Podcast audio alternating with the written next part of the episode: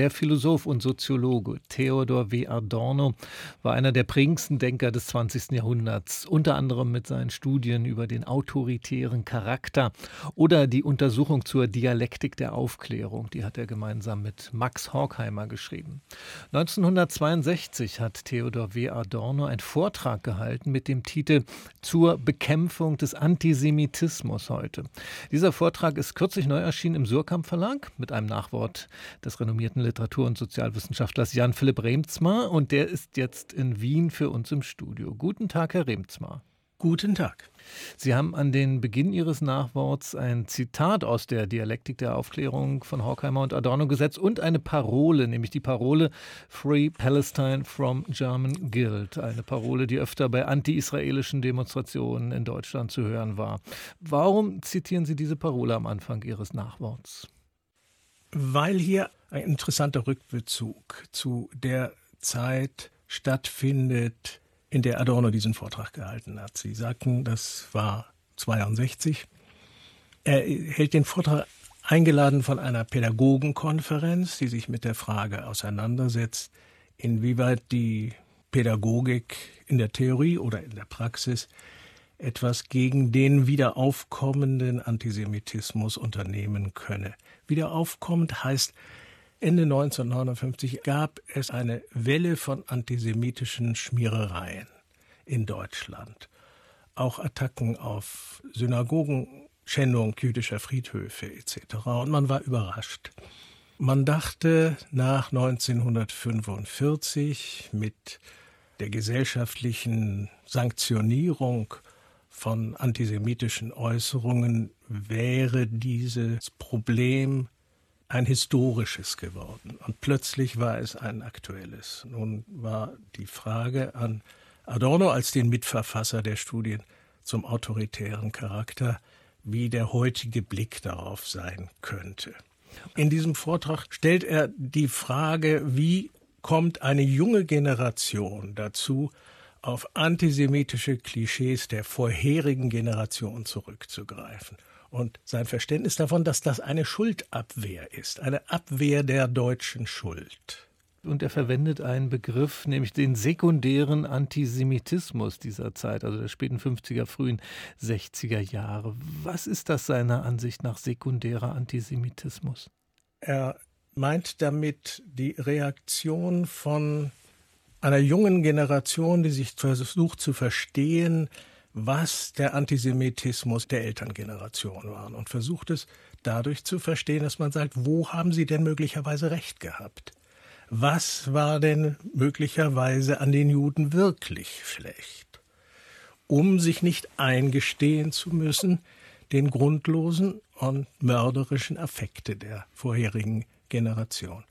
Und diese Idee, dass da eine deutsche Schuld ist, die man loswerden muss, die kehrt in dieser Parole Free Palestine from German Guild wieder.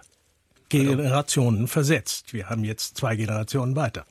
Und Theodor W. Adorno, der greift in dem Vortrag auch eine Formulierung auf, die er schon in einem anderen Text verwendet hat, eine heute berühmt gewordene Formulierung, nämlich Antisemitismus sei das Gerücht über Juden.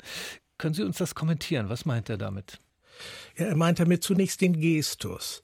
Nicht, man spricht nicht über irgendetwas, was man weiß, über irgendwelche Tatsachen, sondern über etwas, was man so hat läuten hören, aber mit dem Unterton, ich weiß Bescheid. Und wenn ich dir das sage, mit heruntergedimmter Stimme und mit einem Augenzwinkern, dann weißt du auch Bescheid und wir sind uns ja einig. Aber man darf es ja nicht offen sagen. Da sind wir in der Verwandtschaft von dem, was wir heute Fake News nennen würden, oder? Ja, vor allen Dingen dieser Gestus, man darf es ja nicht offen sagen, der mhm. begleitet seit Ende des 19. Jahrhunderts die antisemitische Agitation. Der Historiker Treitschke, von dem der Satz Die Juden sind unser Unglück stammt, leitet seinen Aufsatz, in dem er diese Parole unter die Leute bringt, mit Wir leben ja in einer Zeit, wo man nicht mehr offen über Juden sprechen darf.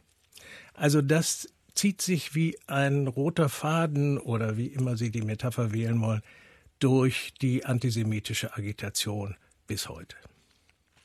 Und jetzt spricht Adorno in dem Vortrag über langfristige und kurzfristige Strategien gegen Antisemitismus. Wenn wir erstmal auf die kurzfristigen Strategien schauen, was waren damals seine Vorschläge dafür? Ja, man muss diesen Vortrag auch als ein Dokument, ich sage mal, schockierter Ratlosigkeit lesen so viele Vorschläge hat er nicht zu machen und so viele Vorschläge kommen ja auch nicht aus den Sozialwissenschaften in die Politik. Das kann gar nicht so sein. Das ist, soziologische Untersuchungen sind nicht das Reservoir für politische Rezepte. Aber er gibt ein Beispiel. Er kommt aus einem wahrscheinlich Hotel und kommt an einem Taxistand vorbei und hört dort antisemitisches Geschwätz. Später fragt er einen der Taxichauffeure, worüber der denn eigentlich geredet hat, und der sagt, ach, das muss man nicht so ernst nehmen. Heute sind wir Antikommunisten, morgen sind wir antiamerikanisch oder mal sind wir gegen die Juden, wie es so kommt. Aber er sagt auch, ich bin zur Polizei gegangen. Und dann sagt er, diese Form von losgelassenem, aggressivem Geschwätz kann man nur autoritär begegnen. Polizei, Staatsanwaltschaft. Das ist keine besonders soziologische Empfehlung, sondern das ist eine banale alltagspolitische Empfehlung, die damals galt und heute gilt. Und auf der Ebene des Arguments sagt Adorno ja, man solle sich nicht auf die Argumentationsweise von Antisemiten einlassen. Sie machen das in Ihrem Nachwort anschaulich mit dem Beispiel, da zitiere ich Sie mal kurz, wer der Parole Juden raus mit etwas wie Rechtsradikalismus ist uncool begegnen will, hat schon verloren. Warum hat man mit so einer Gegenparole schon verloren, Ihrer Ansicht nach? Weil es sich beim Antisemitismus nicht um eine oberflächliche Mode handelt, die man ironisieren kann. Es handelt sich aber auch nicht um irgendwelche politischen Argumentationen, denen man argumentativ begegnen kann, sondern es handelt sich um tief verwurzelte Affekte. Und gegen die ist argumentativ kein Kraut gewachsen. Das heißt, man kann gar nichts tun? Bekämpfen. Mit Sanktionen. Wir haben Gesetze. Und wenn wir auf die andere Ebene schauen, die langfristigen Strategien, was hält Adorno dafür sinnvoll? Man muss wahrscheinlich auch in den Bezugsrahmen denken. Er hat ja eben auf einer pädagogischen Konferenz dazu gesprochen. Ne? Er hat auf einer pädagogischen Konferenz dazu gesprochen und man kann schlecht am versammelten Auditorium auf einer pädagogischen Konferenz sagen, naja, so richtig viel könnt ihr da nicht machen.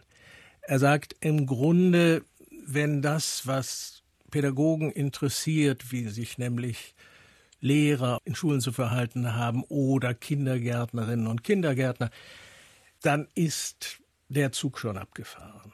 Dass die Weichen für Einstellungen, die einen dann für solche aggressiven Ideen wie den Antisemitismus empfänglich machen, die werden sehr früh in der Kindheit gestellt. Nun, bei den von Ihnen erwähnten Studien zum autoritären Charakter, die in den 40er Jahren gemacht wurden, hatte er noch ein anderes Familienbild im Blick, das klassische des autoritären Vaters, der wiederum autoritäre Kinder, vornehmlich Söhne, produziert, die einerseits sich gegen die Autorität auflehnen wollen, das nicht dürfen, resignieren und ihre Aggression irgendwie anders ableiten. Das ist so ganz grob gesprochen das Modell.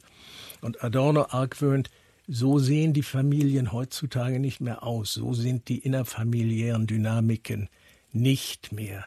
Da herrscht vielmehr eine Art Bindungslosigkeit, Lieblosigkeit, Beliebigkeit der Beziehungen vor.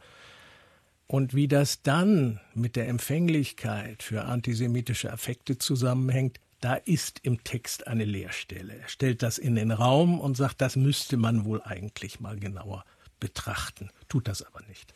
Was Adorno ganz stark macht in dem Vortrag, ist das Argument, dass Antisemitismus das zentrale Bindemittel für rechtsradikale Bewegungen sei, dass äh, verschiedene Strömungen eines militanten und exzessiven Nationalismus vereint. Jetzt haben wir ja heute auch einen linken Antisemitismus. Fällt er jetzt ganz heraus aus dem Raster dessen, was Adorno über Antisemitismus gedacht hat? Na, man muss es erweitern. Der linke Antisemitismus ist nicht neu. Es gab ihn früher schon. Es gab ihn auf erschreckende Weise bereits in den 60er Jahren in der Studentenbewegung. Jean Améry hat das entsetzt beschrieben und notiert. Und hier scheint der Antisemitismus ebenfalls eine Art Bindemittel zu sein, etwas, worauf man sich jedenfalls einigen kann. Rechte mögen in allen möglichen Ideen, was Volk ist, was Nation ist und wie man zu einer vereinheitlichten völkischen Gemeinschaft kommt, da mögen sie alle differieren, aber sie werden sich am Ende einigen, dass jedenfalls die Juden nicht dazugehören. Und die Israel-Kritik, ein merkwürdiges Wort nebenbei, ist etwas, worauf sich ganz weite Teile der Linken, die sich sonst bis aufs Blut bekämpfen, einigen können. Nachdem wir jetzt verschiedene Aspekte des Vortrags von Adorno angeschaut haben, würde ich Sie gerne noch fragen zum Schluss dazu, was ist für Sie eigentlich die stärkste Einsicht aus seiner Analyse des Antisemitismus jetzt in diesem Text? Etwas, was in diesem Text gar nicht zum ersten Mal vorkommt, nämlich der Hinweis, dass es nicht um Vorurteile geht. Vorurteile ist immer das, worüber Leute gerne reden, wenn sie über Antisemitismus reden und sprechen über Bekämpfung antisemitischer Vorurteile. Aber Vorurteile sind es nicht. Vorurteile setzen ja voraus, dass man über irgendetwas urteilt. Wer aber hasst, verabscheut, der urteilt nicht, sondern der lässt seinen Gefühlen freien Lauf und kleidet das dann, wenn man nachfragt, in so etwas, was aussieht wie ein Urteil über die Wirklichkeit. Vorurteile sind Aufklärung zugänglich. Wütende Affekte sind das nicht. Zur Bekämpfung des Antisemitismus heute, so heißt der Vortrag von Theodor W. Adorno. Jan Philipp Remzmar hat ein Nachwort dazu geschrieben. Erschienen ist das Buch im Surkamp Verlag. Herr Remzmar, haben Sie vielen Dank für das Gespräch. Dankeschön.